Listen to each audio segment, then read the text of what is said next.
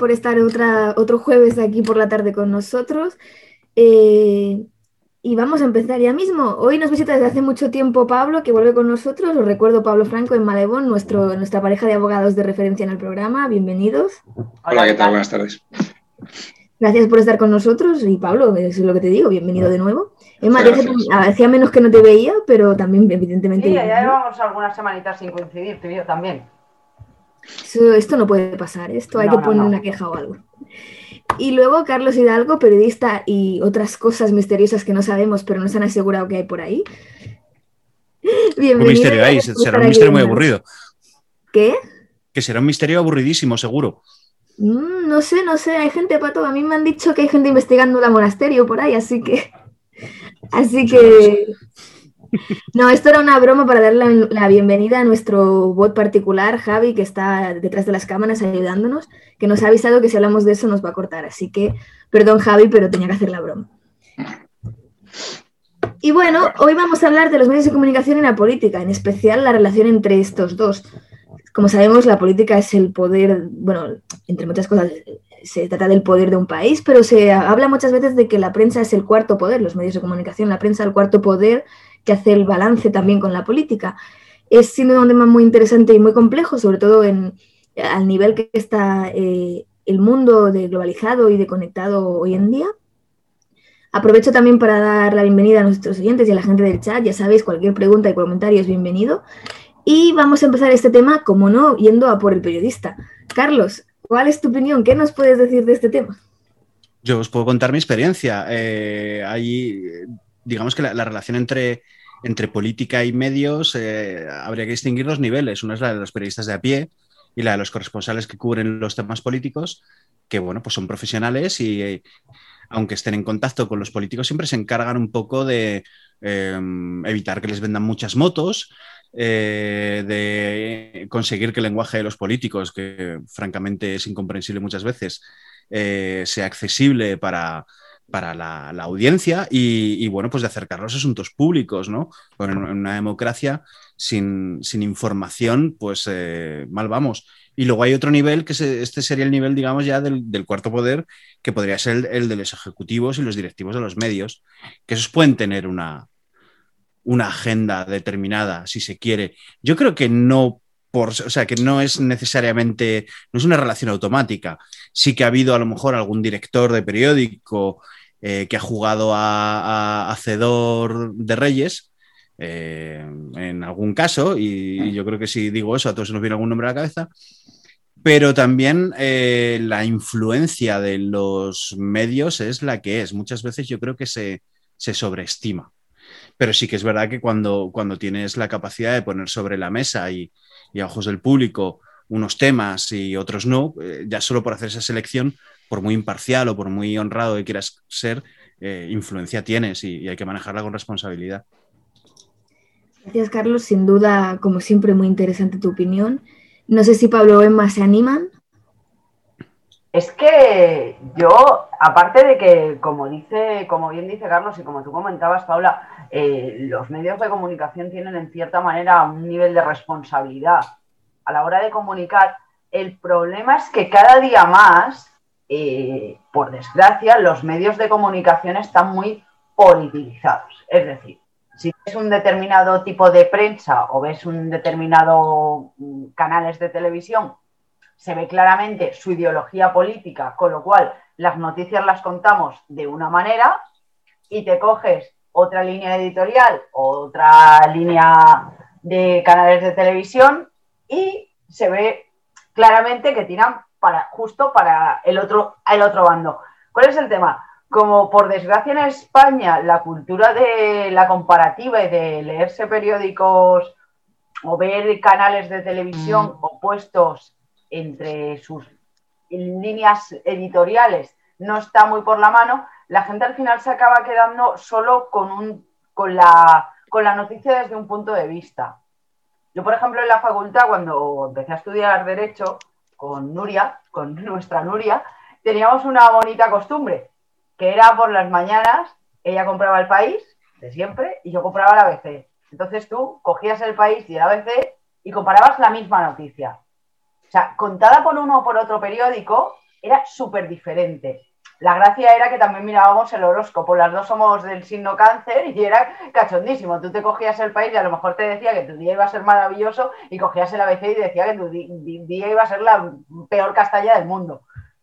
¿Qué pasa? Que la gente hoy en día, y esto es una costumbre que todos tenemos, si tú de siempre compras el mismo periódico, siempre lees esa línea editorial y este tipo de, periodismo que tira para un lado para otro de la política, porque todos los periódicos tiran o hacia un lado o hacia otro, te quedas con la noticia de ese lado. Si tú miras un canal de televisión en concreto, las noticias de ese canal de televisión, te quedas solo. Y sí que es verdad que, que como bien dice Carlos, que aunque los periodistas de a pie, los reporteros, ya sean freelance o sean contratados, intentan hacer un periodismo quizá más imparcial o más objetivo, a la hora de la verdad, las líneas editoriales y, los directores de periódicos y de medios de comunicación pues tiran para los lados que tiran. Y eso eh, en un medio privado se podría hasta entender, pero es que está pasando en televisiones públicas, en radios públicas, que claro, al final la gente oye y lee y ve solo lo de un lado. Yo lo veo así. Vale, gracias Emma. Mira, me ha recordado... Eh, ah, perdón, ¿he interrumpido a alguien? No. Ah, no, me ha parecido, perdón, ¿eh? debía ser la calle. Eh, me ha recordado una mujer que conocía que se compraba, iba yo iba a comprarle el periódico a mis padres y había una mujer que compraba los que había, ¿no? El periódico, la ABC, la vanguardia, todos. Y yo siempre pensaba, ¿para qué puñetas compra la mujer? Y un día se lo pregunté y me, me dijo que los compraba para ver de cuántas maneras se podía contar la misma mentira. Y fue una respuesta curiosa, la verdad. Claro, quizá tú enfocabas más que hay que, o sea, ya no es eh, que tú refuerces tu propia opinión o veas los medios que empatizan más con tu punto de vista, sino que eso puede tener un, pase en según qué noticias, ¿no? Por ejemplo, pues un fan del Barça verá las noticias más de, deporte de su equipo, pero claro, a la que hablamos de noticias más serias, o quizá no más serias, pero con un efecto o un impacto más fuerte en nuestras vidas, como puede ser las noticias de política, eh, quizá ciertamente habría que controlar mucho el tema de, de cada perspectiva, porque una cosa es que tú tengas tus propias opiniones y creencias, que nadie se mete, y la otra cosa es como tú transmites la información. Y, nada, me callo ya y le paso la palabra a Pablo, que lo veo con ganas. Sí, bueno, no, lo que está claro es que, sin una prensa libre no hay democracia. Y de hecho, en todas las dictaduras del mundo hay una cosa en común, las de izquierdas, las de derechas y las medio pensionistas, y es que no hay prensa libre. Es, un, es, bueno, pues es una de las, de las bases de, nuestra democracia. Y yo hace años pensaba que cuanta más prensa hubiera, mejor, ¿no? porque más donde elegir, más pluralidad. Últimamente ya no lo tengo tan claro, que, el hecho de que haya mucha oferta termine beneficiando al, ciudadano. Eh, es evidente que, bueno, que estamos en un momento de una auténtica revolución. ¿no? Hemos pasado de, de pues, en, pocos años pues de dos canales de televisión a una docena, las emisoras de radio locales se han proliferado como setas, los periódicos digitales son legión y ahora nos encontramos con unos nuevos medios para informarnos que son pues streamers, eh, los twitchers, youtubers, etcétera, etcétera. Nosotros. Nosotros. Otros. Y, y, sabes lo que, lo que yo a lo que estoy llegando es, vamos a ver, antes tú comprabas un periódico, que podía ser El País, El Mundo, la ABC, La Razón, eh, lo que sea, y nunca un periódico está al 100% de acuerdo con tu manera de pensar y con tu ideología, es lógico, no, nunca estás al 100% de acuerdo. Eh, y eso, pues desde un, al menos te enriquecía un poco con otros puntos de vista. Hoy es relativamente sencillo encontrar Tú hoy llegas a una conclusión, por la forma que sea, y después buscas algo que refuerce esa conclusión y lo encuentras. Es que hoy en Internet lo encuentras. O sea, si tú, eh, tú eres un, vamos a ver, de las teorías de la conspiración, ¿no? Si tú eres de los que crees en los reptilianos, tranquilo, que entra en Google y vas a encontrar pruebas irrefutables de que los reptilianos existen y, y vas a encontrar mil personas, además con pinta seria que te van a decir tal. ¿no? Si tú eres terraplanista, vas a encontrar hasta científicos que te defienden que la Tierra es plana. Y eso, estoy, estoy histrionizando evidentemente, ¿no? pero si, lo, si, si, lo trasladas al mundo de la política, eh, el hecho de que haya este exceso de oferta, eh, a lo mejor, tampoco estoy seguro de ello, pero a lo mejor, en vez de enriquecernos, lo que hace es encastillarnos a nosotros en nuestra, en nuestra propia idea, porque ya ahora ya, encontramos, ya, podemos encontrar a alguien que no nos lleve la contraria absolutamente en nada. Y eso es peligroso. Eh, gracias, Pablo. La verdad es que es una reflexión muy interesante. Eh, claro, entonces, tú decías, eh, y creo que todo el mundo estará de acuerdo contigo, si no hay democracia, si no hay libertad de prensa, y eso es cierto. Y también, pero claro, hay un vínculo ahí, ¿no? Lo comentabas y comentaba también Emma. Sí, libertad de prensa, pero ¿hasta qué punto la proliferación de, tantas cosas? Porque una cosa es las noticias y la otra son las mentiras. Es decir, Miguel Bosé y sus teorías no deberían tener una plataforma para salir a decir que o, el otro día escuché un tertuliano diciendo que el gobierno se estaba dedicando a tirar químicos en el agua para que las ranas se convirtieran en homosexuales, que dices, vale. Entonces, ¿hasta qué punto esa gente debería tener una salida para sus cosas, por decirlo de otra manera? Y, también hasta qué punto, no hablo en absoluto de regular la prensa, pero hasta qué punto no se debería eh, procurar que la información fuera veraz y cuando digo veraz, eh, bueno, que todo el mundo tenga una opinión, pero que tú no puedes dejar como periodista, considero yo, eh, Carlos me corregirá si me equivoco, que tu opinión influya sobre tu noticia, porque está la objetividad del periodista. ¿Me he equivocado mucho, Carlos? Puede ser, ¿eh? yo no Cuando tú haces una noticia o cuando haces una crónica, inevitablemente sí que eh, transmites las cosas que ves a través de tus ojos, pero también cuando haces una noticia tienes unas normas, la prensa tiene normas. Es verdad que hay medios o hay periodistas que no las siguen, pero por lo general esas normas existen. Incluso existen en, los libros de estilo de, los diferentes, de los grandes medios, ¿no?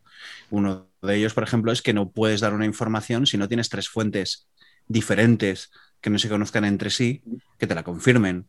Otra noticia es que si estás hablando de alguien, tienes que llamar obligatoriamente a ese alguien para conocer su punto de vista eh, para ver si te quiere confirmar o desmentir lo que vas a contar de esa persona. Hay normas para, garantizar eh, eh, que, que, las noticias se, den en condiciones. Sí que es verdad que. Perdóname, perdóname, solo un inciso. Una pregunta solo. ¿Se hace? Se suele hacer, se suele hacer. Y en los grandes medios o en los medios más tradicionales es costumbre. A ver, luego hay otros medios que tienen como seña de la casa el relajar un poquito más eso. Eh, pero, por ejemplo, ¿qué te digo yo? En, La Vanguardia, en, El País o en el ABC, a la hora de, de la noticia de política se suele seguir eso. O cuando hay una fuente anónima, eh, dejar claro que es una fuente anónima, pero también intentar contrastar lo que esa fuente te dice, intentar ver la veracidad. Porque luego muchas veces nada daña más a un medio que vender mercancía caducada o, mercancía pocha, ¿no? Que, que se suele decir.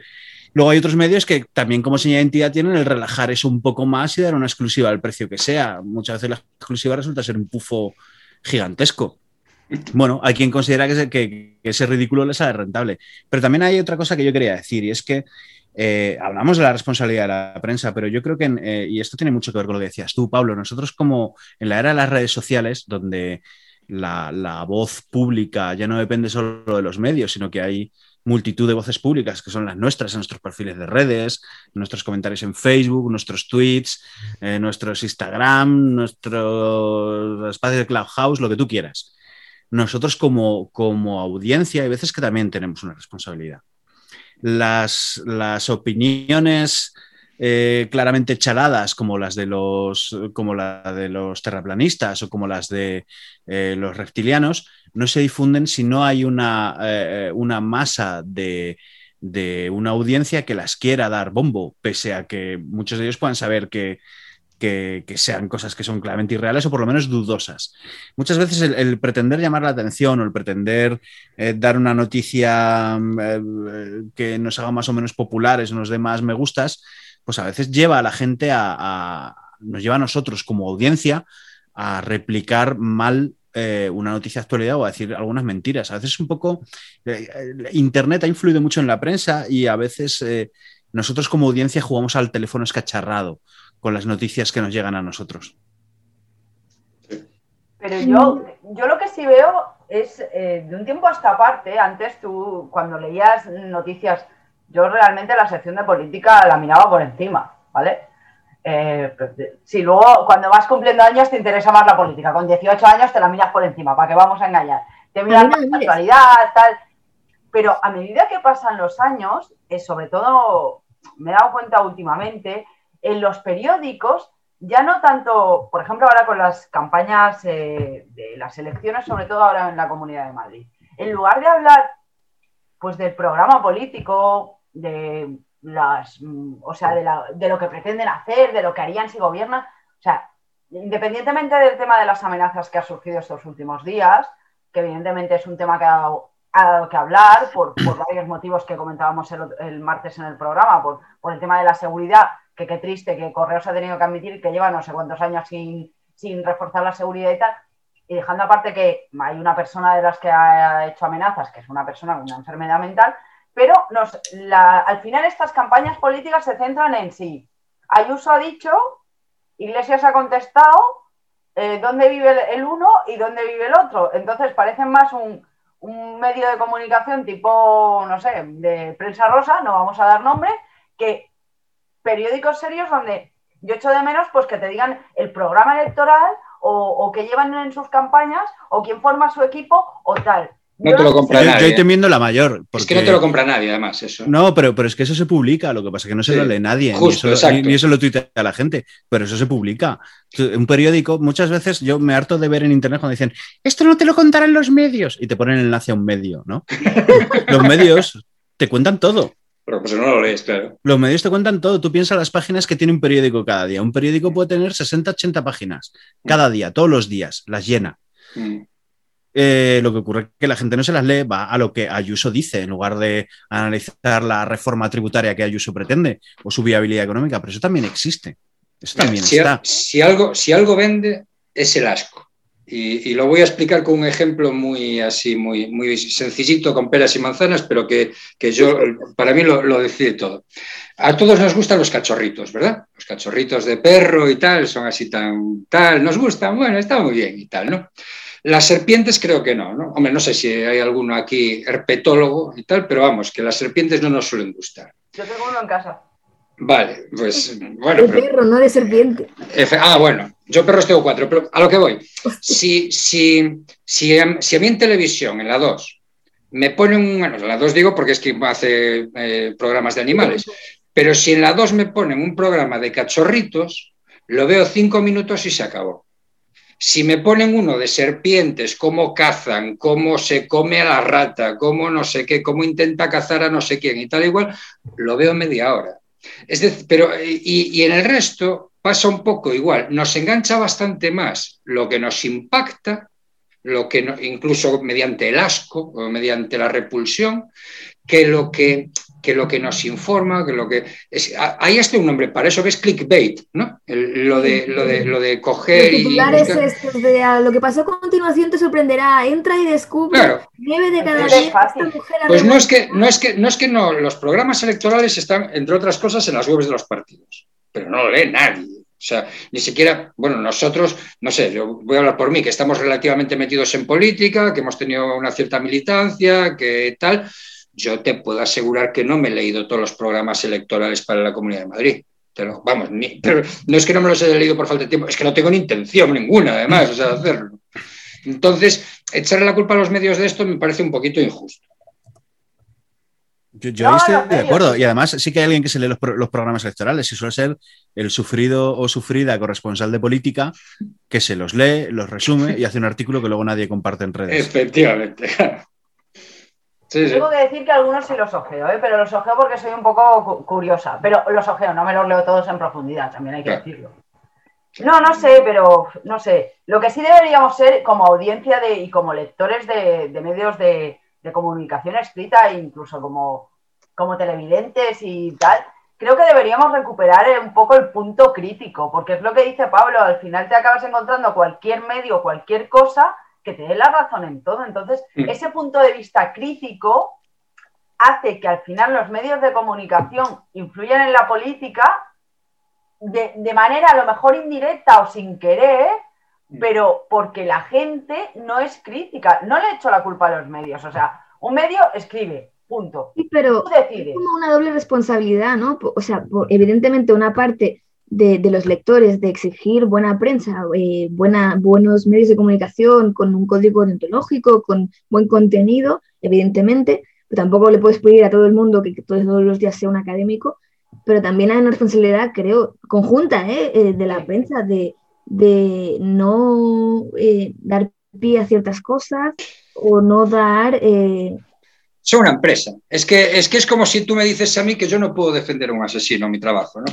Pues lo tengo que defender. Claro, es mi trabajo, lo tengo que defender y tal. Yo, a ver, Y es el Eh, derecho del asesino, además. y es el derecho al asesino, además, claro. Y, y Miguel Bosé tiene derecho a que se le escuche, por más que diga barbaridades. Quiero decir, pues, pues el tío cree que tiene algo que decir. Hay alguien que Bueno, considera ver, que tiene sí. derecho a hablar. es ¿Hasta qué punto tiene derecho a ser escuchado? pues- lo podemos discutir. Pues, pues hasta el punto que genera. Pues es ver. decir, los, las- los medios de comunicación son empresas. ¿Vale? Y, y- y- y- y viven de lo que todas las empresas, que es de generar flujos de caja positivos. Nada más. Y se encuentran además con una doble dependencia, una del lector o del oyente o del televidente. o Nunca, nunca tuve claro cómo se llama el tío que ve televisión. Yo lo llamo televidente, pero bueno. Di Sí, audiencia, ah, que bueno, vale vale. para todo. Claro, ¿no? A ver si me va a venir un académico o Pérez Reverte a insultarme. que Si no te ha insultado nunca Pérez Reverte, no eres nadie. Bueno, el- a mí sí, ¿eh? a mí me insultó. A mí me llamó tonto del mes en una ocasión. Estoy orgulloso de ello. O sea, que Te dio el título, placa y todo con tu Sí, nombre. sí. Pérez Reverte me ha insultado, o sea, soy alguien. Bueno, lo que, a lo que iba, el- el- los medios de comunicación tienen eh, una doble dependencia, una de su público y otra de los anunciantes. Es decir, si una cadena eh, todos los días se le está anunciando, el, iba a decir el corte inglés, pero el corte inglés ya está para pocos anuncios, el pobre. El- el Banco Santander se le está anunciando todos los días, pues hombre, si pillan a la señora Botín conduciendo borracha a las 3 de la mañana, igual no sale abriendo un telediario, ¿no? Y es, y, y- y- y es entendible desde un punto de vista empresarial. Sí, pero no Ahora, el, tema es, el tema es que no se te note. ¿Perdona? Estoy de acuerdo que es económicamente entendible, pero la prensa, o al menos desde mi punto de vista un poco hippie, quizá la primera responsabilidad es informar la verdad y luego a sacar provecho. Quizá lo que hace falta es una reforma de la ley de, de- de prensa, no lo sé. Uf, uf, como la reforma de ley- ley de prensa me suena a 1973. ¿Verdad? No, no, no, o sea, no, O no el 39. Pero no es para abrir otro debate, simplemente hay profesiones y las conocemos que son más, o sea, que como sociedad reconocemos más importantes que el dinero y por eso a esos profesionales y a esas Claro. profesionales No es un sacerdocio, no les puedes pedir que se sacrifiquen. o condiciones, ¿eh? Que no es un sacerdocio, que no le puedes pedir que se sacrifiquen. Y no, se lo No, puedes pedir, se lo puedes pedir al periodista. Se, se- se lo puedes pedir al periodista de base, ¿no? Que el tío diga, pues yo No, tengo mis ahí, principios y si me intentas presionar en este medio, me voy a otro medio. Y eso sucede. Yo creo, Car- Carlos no lo dirá, pero yo creo que sucede. Que hay gente que, que no se vende y que cambia de medio y que, bueno, sobre todo los que más se lo pueden permitir. Es lo que te Vale, a decir, unos pocos privilegiados. La, Efecti- mayor parte intentan llegar a fin de mes con los Con lo que hay. 1.200, 1.300 pavos que Claro. le pagan. Pero el tío, que, el tío que tiene todo su capital invertido en un medio es muy sensible a las presiones. ¿eh? O sea, No, pero no, no iba por ahí. Mi, mi- mi comentario era más eh, de proteger a la prensa, es decir, si la, si la prensa tiene que informar de todo, no podrá informar libremente de lo que tú decías, ¿no? De, que, es- de, los sub- de las personas que les dan dinero. Pues entonces a lo mejor hacen falta más subsidios para la prensa, más protección desde el gobierno. Pero No, no, realmente no, yo- también hay un equilibrio ahí. Y, y te- te- Decía que creo, considero que la prensa eh, y los periodistas y las periodistas hacen un trabajo lo suficientemente importante y útil para la sociedad como para que nosotros como sociedad a, nuestra, a- en nuestro turno de ayuda lo- los arropemos de alguna manera. sí, comprando periódicos que nadie los compra. exacto, O suscribiéndose que nadie se suscribe. claro. Es- esa es nuestra parte, que es la que no se hace. Pero te voy a poner un ejemplo práctico de, de hasta qué punto eh, eh, también se sobreestima la influencia de los anunciantes.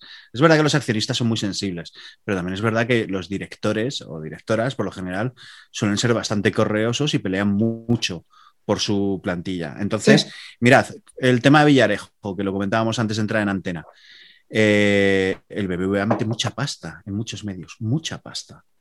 Y cuando salió que Francisco González eh, posiblemente había hecho, presuntamente, eh, ha contratado a Villarejo para que, para que presuntamente espiase a competidores y hasta al propio gobierno de España, eso, primero, el periodista o los periodistas que lo investigan lo amarran, busca, o sea, lo amarran en el sentido de que buscan pruebas, buscan que no están diciendo ningún bulo, buscan confirmarlo con diferentes fuentes y luego lo publican.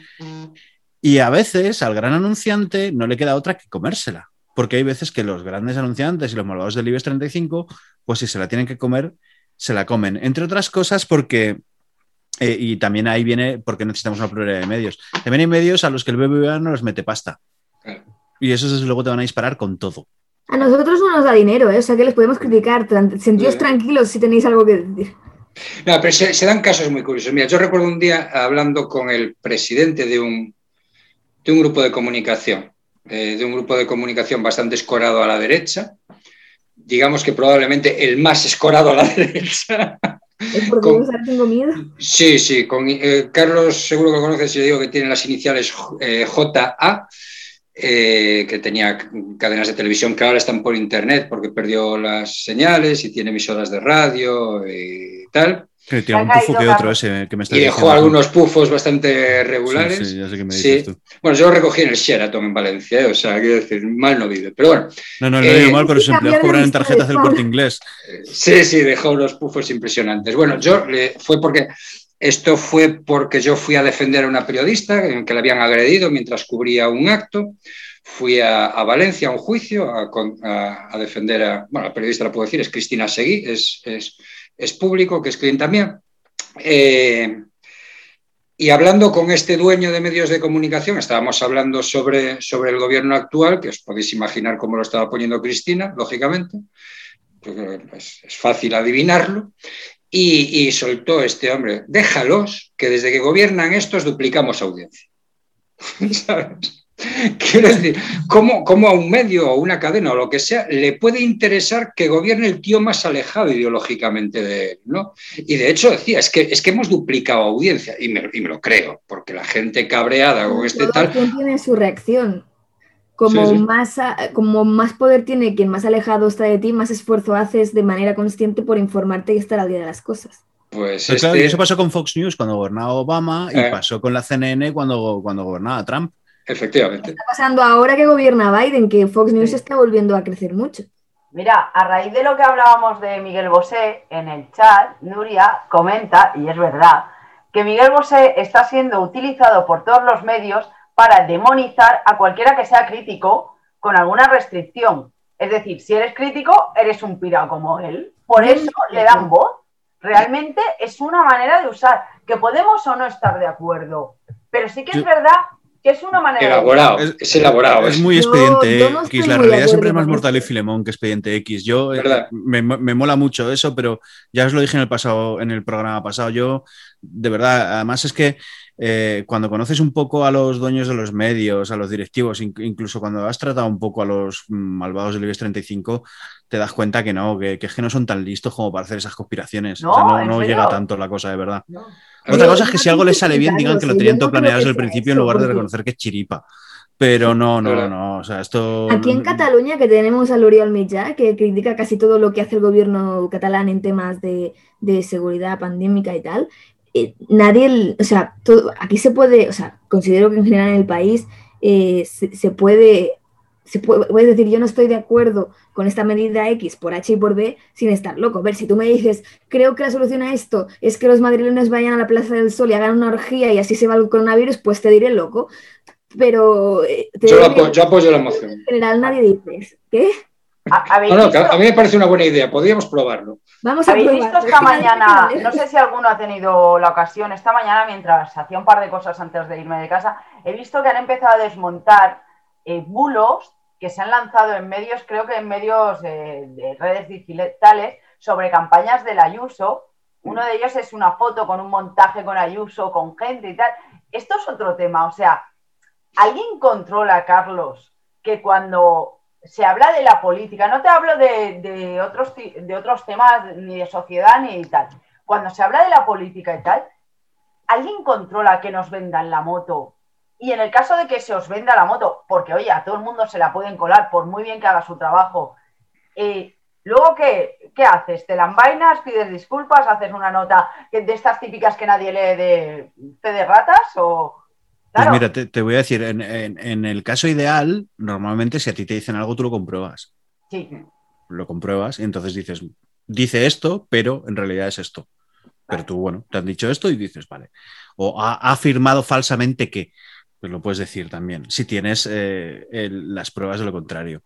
Luego, si en el caso ideal de que no lo puedas comprobar y te la cuelan, mejor todavía, porque al día siguiente tienes para meter otro artículo más, no tienes que andar buscándote la vida, sino que metes el desmentido. Lo que se publicó ayer era una estafa de no sé qué, y así tienes para llenar se más publicó, espacio. Se publicó, no, no lo que yo dije aquí fue en estas páginas, claro. se publicó.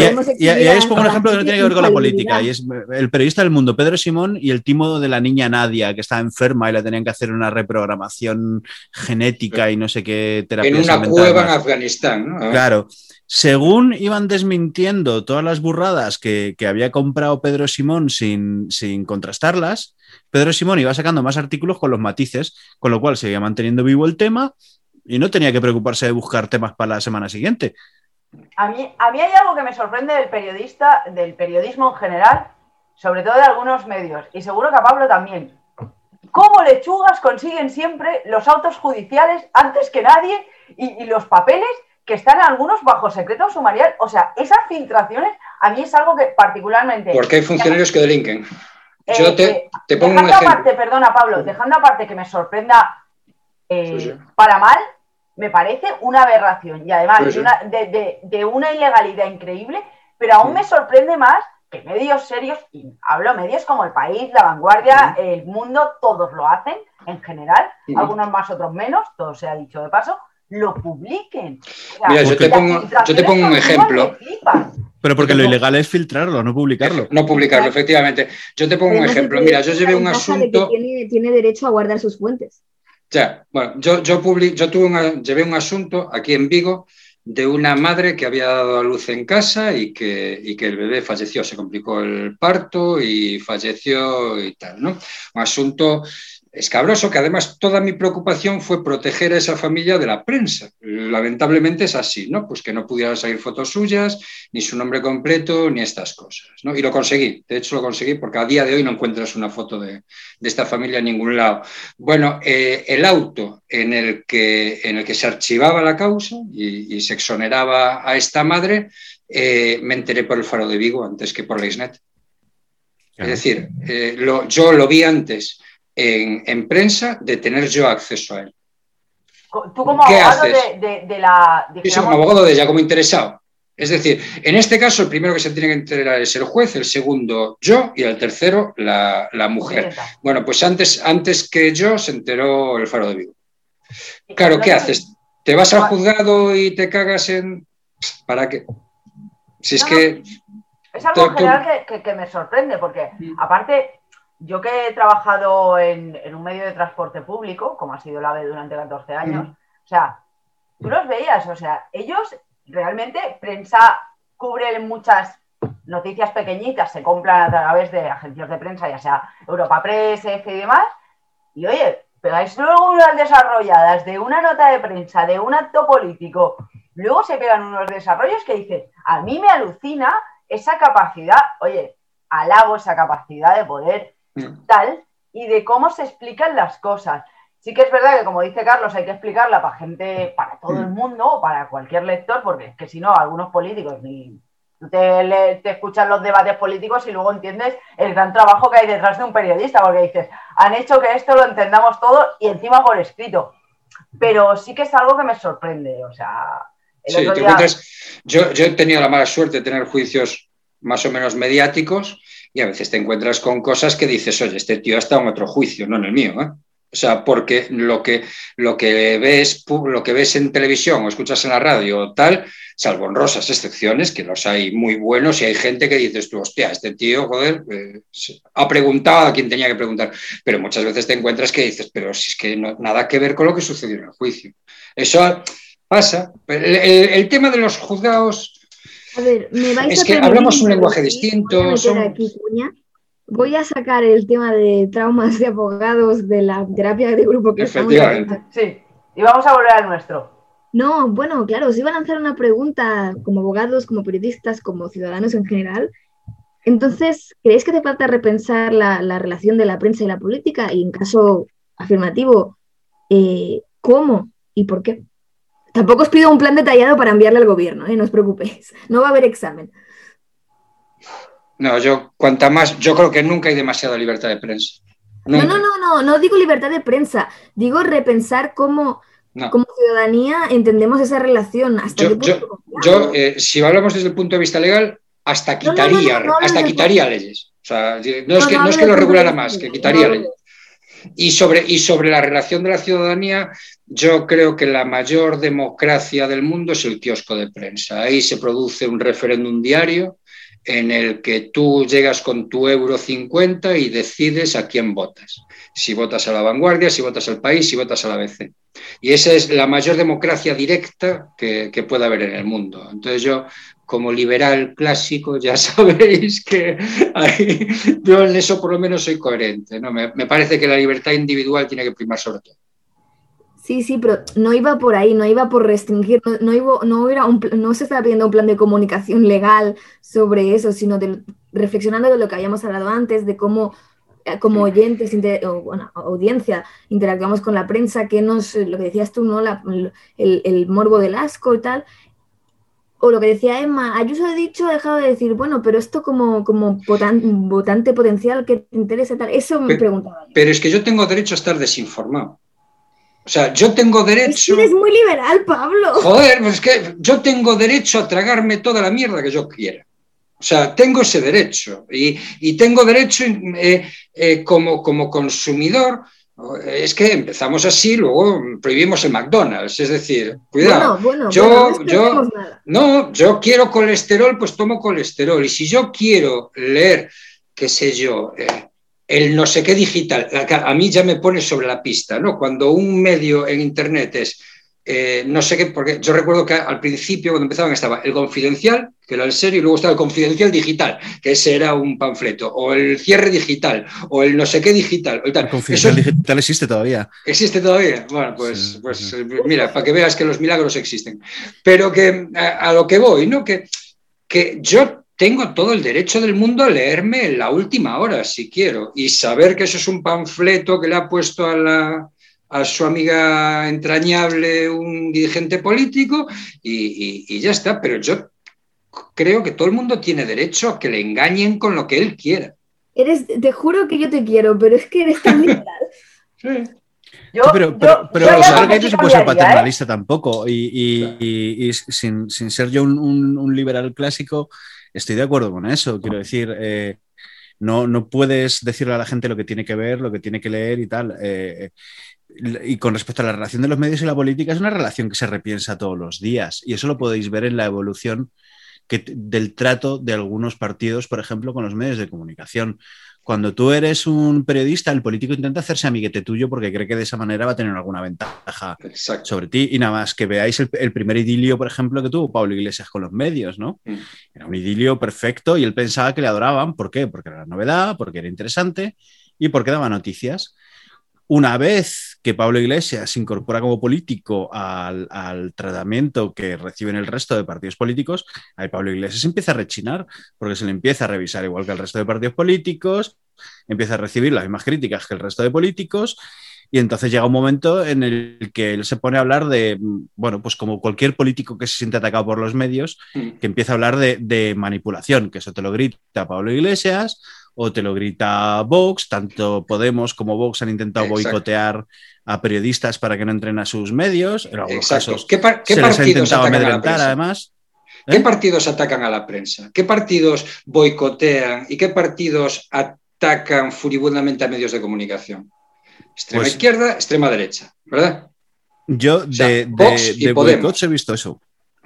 Y Claro. luego llega un momento en que, en que los partidos te, te vienen a intentar decir, porque luego todos los políticos, los políticos tienen una coletilla que es terrorífica, que cada vez que te la dicen tú tienes que sonreír, pero que, que aún así siempre te la sueltan y dices, yo en el fondo siempre he querido ser periodista y a mí también me gusta escribir un poco. Yo me siento un poco periodista y dices tú, uh, no. Tú me quieres controlar, tú, Claro, quieres entonces- estarme.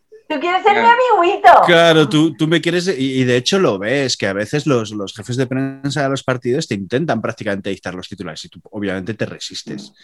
Te resistes y Y le... además lo hacen muy bien. ¿eh? Yo, yo el curso, yo hice un curso muy interesante cuando yo, porque he de reconocerlo aquí ante todos, que de joven milité en el PSOE, lo lamento, es algo que de lo que nunca estaré lo suficientemente arrepentido, pero milité en el PSOE.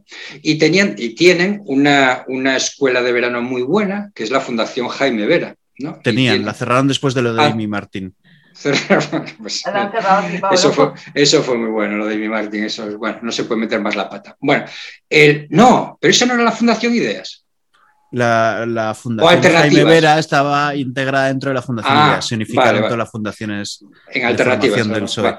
Bueno, pues esta- estos tenían un curso de comunicación política que era extremadamente bueno, que te enseñaban a dar un canutazo, que te, que te explicaban cómo era mm, la televisión, la radio, prensa escrita, cómo tenían que ser, cómo tenían que ser los comunicados, cómo tenías que actuar.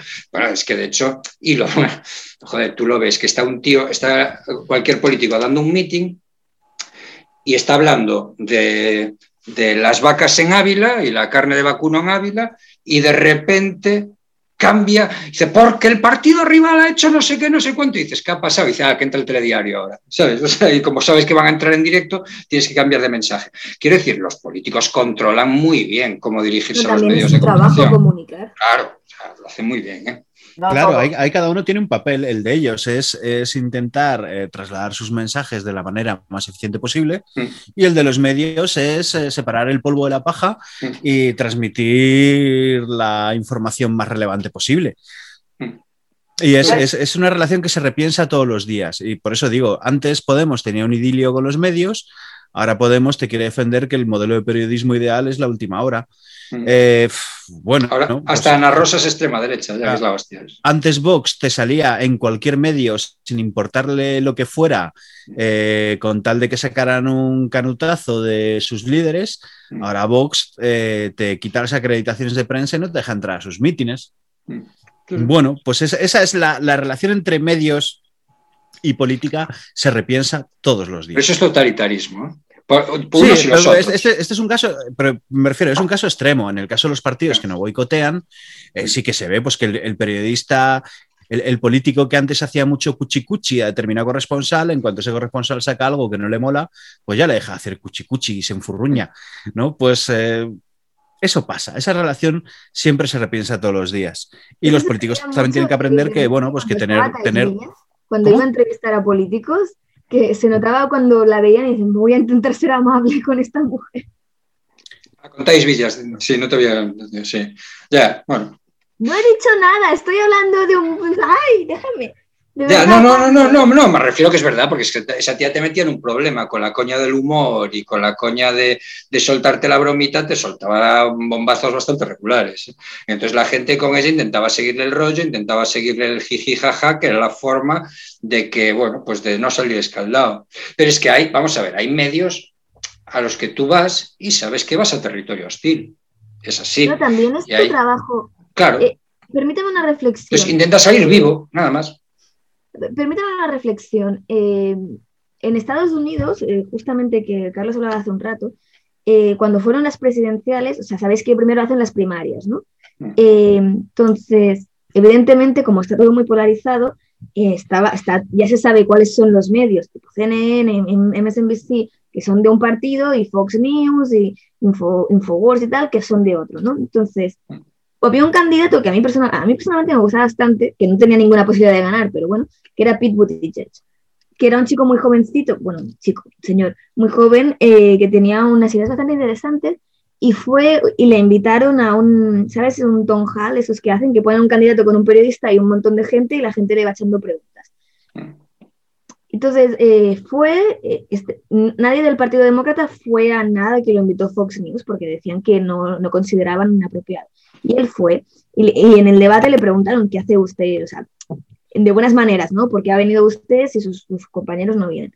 Y él dijo, que él no estaba de acuerdo con la mayoría de cosas que hacían en ese canal, ese medio, porque no las compartía ni ideológica ni de muchas otras formas, pero que había mucha gente a la cual su partido no conseguía llegar y que no podían quejarse como partido porque no hacían el esfuerzo de llegar. O sea, ese medio es hostil hacia mi persona, pero mm. este medio tiene unos seguidores. Entonces, sí, pero es que ese señor tenía cero que perder, ese señor tenía cero que perder y mucho que ganar.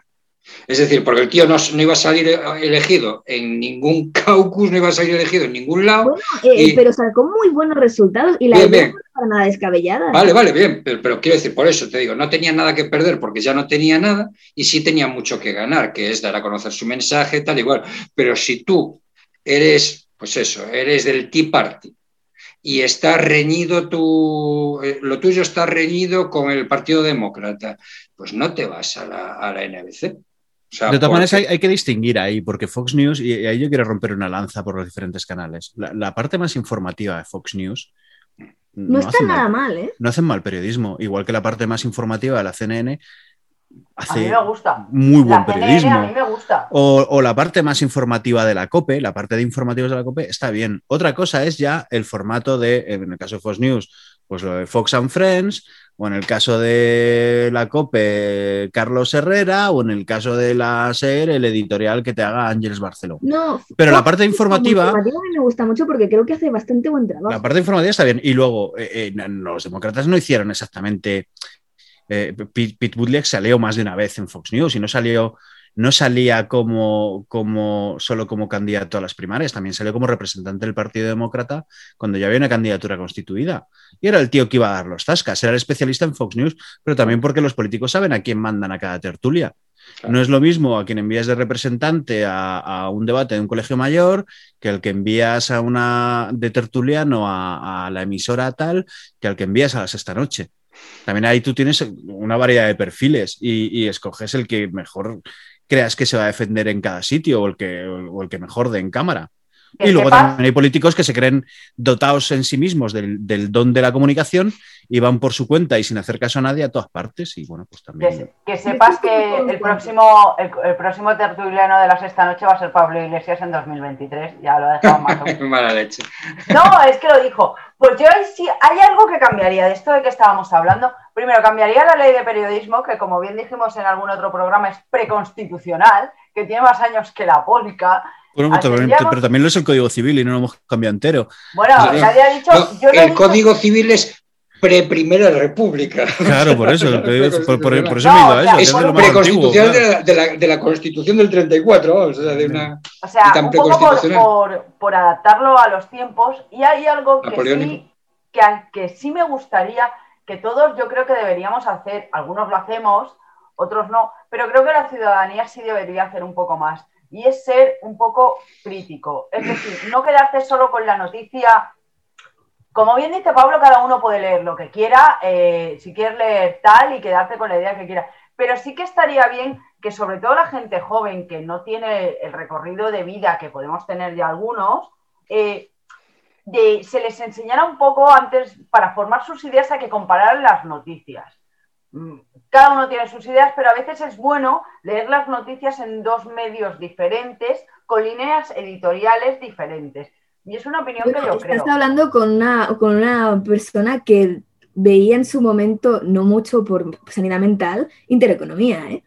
Mm. No, puede compartir a las ideas. A ver, yo eh, la he visto. Yo he visto intereconomía, yo he visto debates en intereconomía y puedo ver la sexta y puedo ver Antena 3 y puedo ver la primera. Hace tiempo que no veo la televisión catalana porque, claro, solo hablan del puro 6 y, claro, como Cataluña es un país, el resto no existe y queda como muy encasillado. Esto es como si la televisión galega, que creo que no lo hace, solo habla de Galicia y del resto como si no existiera. Emma, mira, tú nos, conocemos hace lustros y, sabes que en una, en una época larga de mi vida, quien era mi mejor amigo, no, no es que haya dejado de serlo, sino que ahora pues él sigue en Bilbao y yo me vine a Coruña, quien fue mi mejor amigo, era secretario general del Partido Comunista de los Trabajadores, que creo, ¿eh? creo recordar que se llama así, porque como son tantos partidos, creo que era el Partido Comunista de los, Pueblos de España o el Partido Comunista de los Trabajadores de España, o algo así.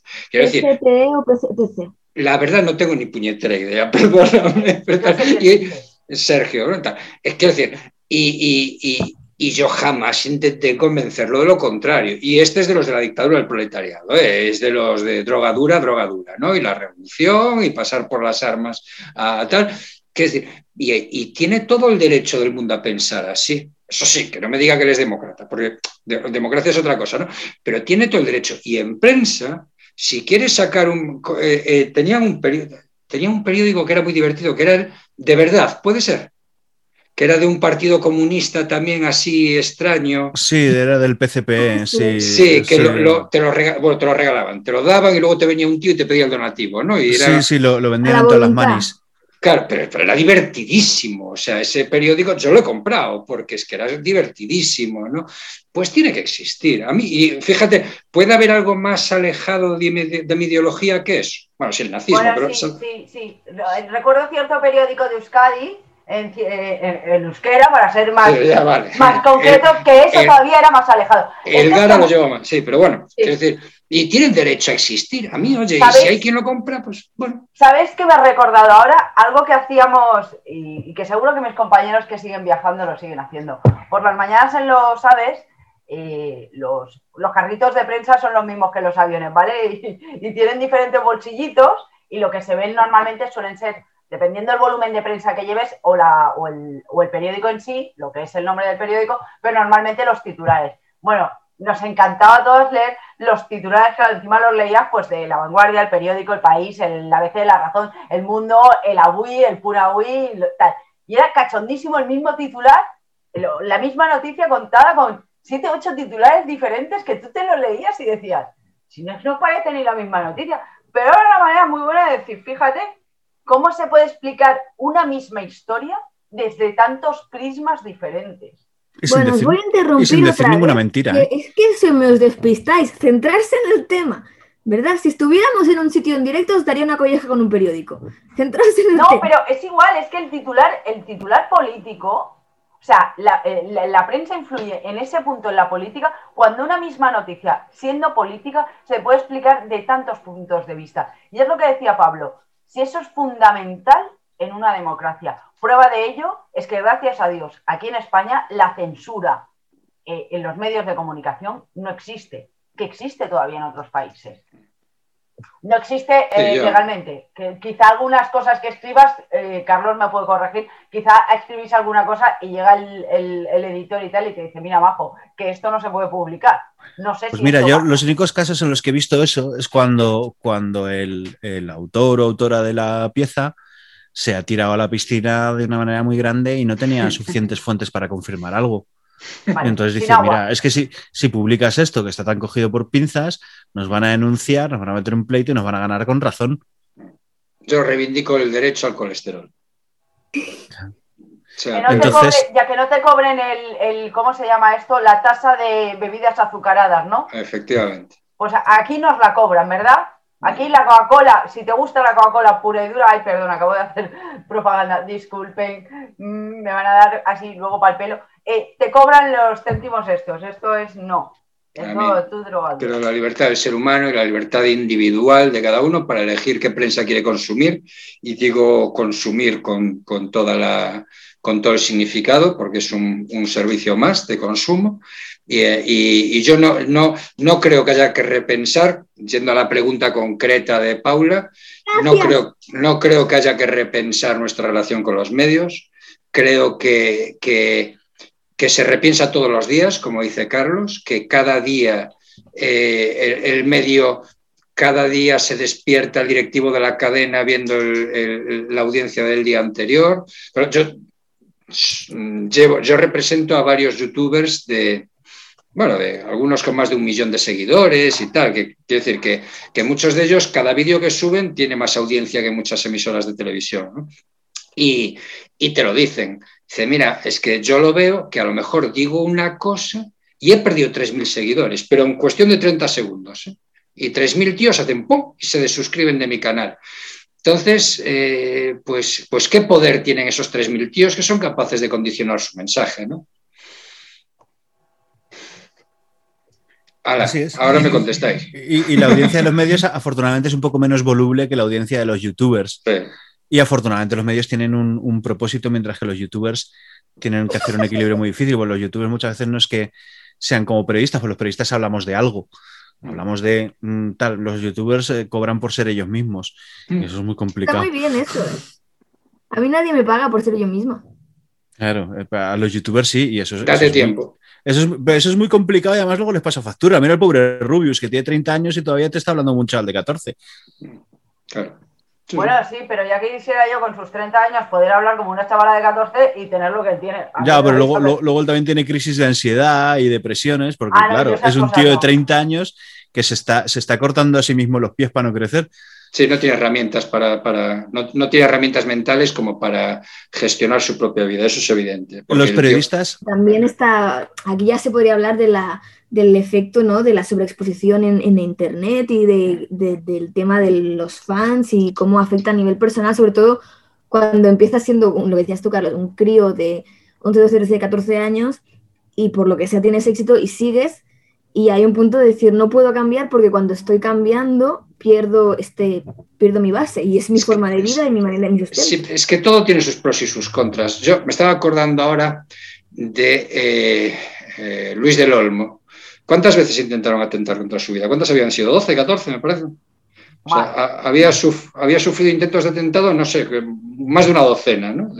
y un día porque su escolta decidió a última hora cambiar de itinerario y otro día porque no seguía, otro día porque un paquete de bomba lo, pillaron en correos, que no pillan nada, y otro día, tal. decir, y, bueno, pues tenía sus, sus pros y sus contras, ¿no? Ser Luis del Olmo en su época o pues a, este hombre, a, Federico, le pegaron un tiro en una rodilla, ¿no?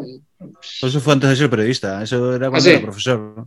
Ah, no sabía. Bueno, pues, bueno, pues corres, corres determinados riesgos, ¿no? Cada uno, la profesión es una profesión que te expone yo mucho. En mi trabajo puedo hacerme daño si me caigo, si hay algún cortocircuito, pero vamos, hay periodistas, eh, Carlos, como haces otras cosas, no sabemos si es tu caso, esperemos que no, pero hay periodistas y buenos periodistas que se juegan la vida informando. En Colombia tienen el Día Internacional de los Periodistas y bueno, eh, Paula, perdona que te corte. Se han muerto dos hace. Gente que se la juega la, la cara y la vida por hacer su trabajo y esto es encomiable desde mi punto de vista. Ayer nos mataron a dos, pero tampoco hace falta jugarse la vida para hacer buen periodismo. Y además en periodismo, pero, pero en periodismo hay un dicho. No, no, perdón, perdón. Es que eh, lo, he dicho aposta para, para llevar yo el, agua a mi molino, para volver al tema que hemos dicho de los youtubers.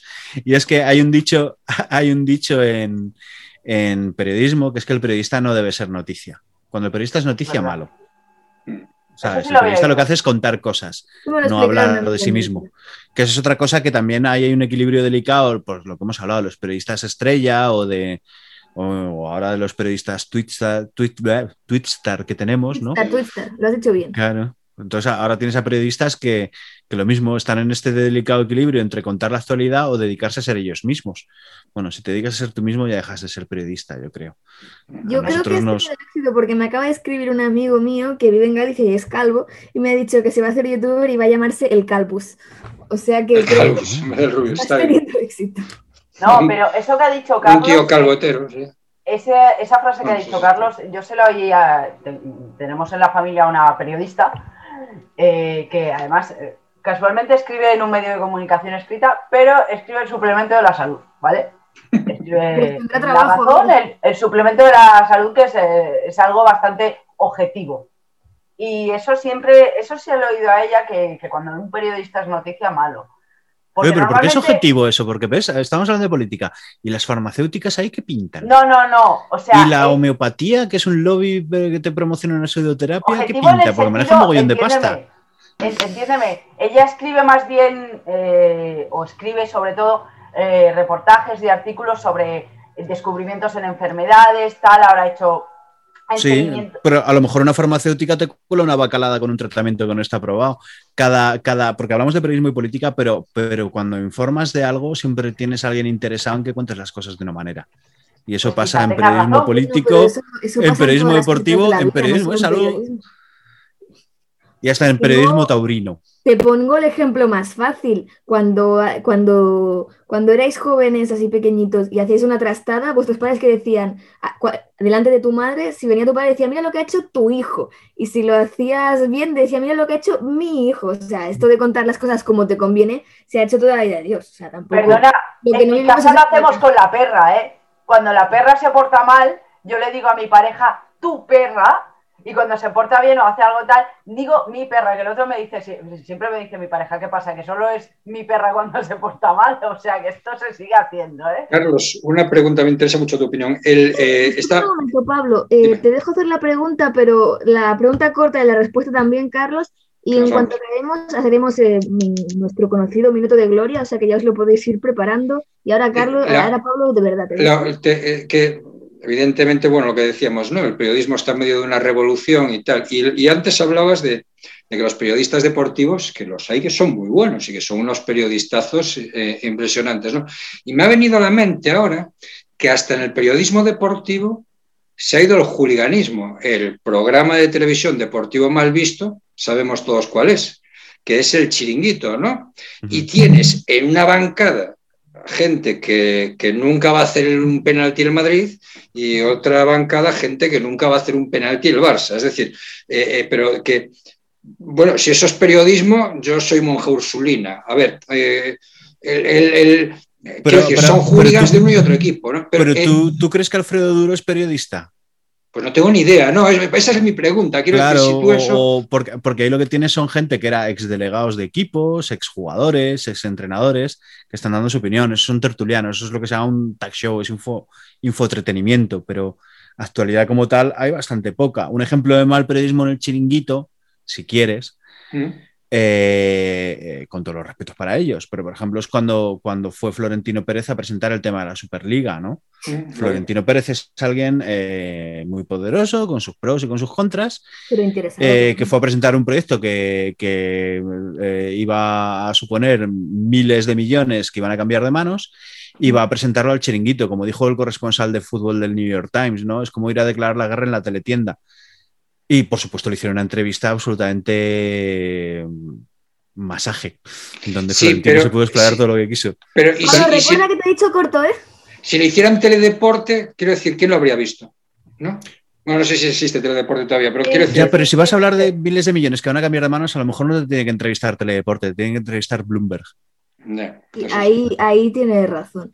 Venga, va, vamos a empezar con el minuto de gloria, que si no, el Javi me va a reñir por el pinganillo, ya me dicen que tenemos que cerrar. Eh, Emma, por favor, las damas primero. Eh, Venga, va. Pues que el periodismo y los periodistas nos sigan informando, que la gente siga comprando, sobre todo comprando periódico de papel de, toda la vida, de, de, moja el dedito para pasar y luego te sirve para envolver el bocata y sobre todo eso, que, si no fuera por, sobre todo en esto, con el tema del estado de alarma y la pandemia, en general, si no hubiera sido por, por, los periodistas, sobre todo, ya no por los medios, sino por los periodistas, los que han estado al pie del cañón informando y a los cuales en muchas ocasiones se les ha puesto trabas porque sobre todo al principio no se les dejaba informar, ya por un tema político, sanitario, de no cundir pánico, si no hubiera sido por ellos, hoy en día eh, no nos habríamos enterado de muchas cosas. Y que sigan habiendo periodistas como los que desgraciadamente esta semana han matado, que hacen periodismo de este, como dice Pablo, del que todo, o yo por lo menos consumía, porque reportajes así poca gente se atreve a hacerlos, pero son buenos. O sea, con todo mi respeto, reportajes donde te metes en, en, un, lo diré, en un de narcotráfico, te metes en sitios así, muy pocos periodistas los hacen o los quieren hacer y, son de alabar que haya gente pues que esté ahí en primera línea desde cada uno desde donde quiera hacerlo. Carlos a lo mejor es más de estar en una primera línea política y habrá quien esté en un campo de fútbol o en un mundial y tal, pero que sin ellos de muchas cosas no nos enteraríamos. Vale, gracias Emma. Vuelvo a hacer énfasis en la brevedad y en el minuto de gloria, pero tiene una reflexión muy interesante. Eh, venga, Pablo, el dúo abogado, venga.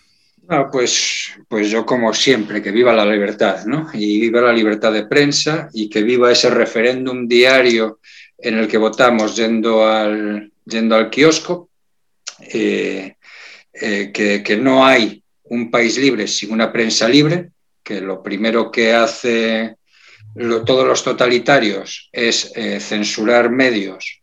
Cuando tienen poco poder, censuran a algunos y cuando tienen mucho poder, los censuran a todos, menos al suyo.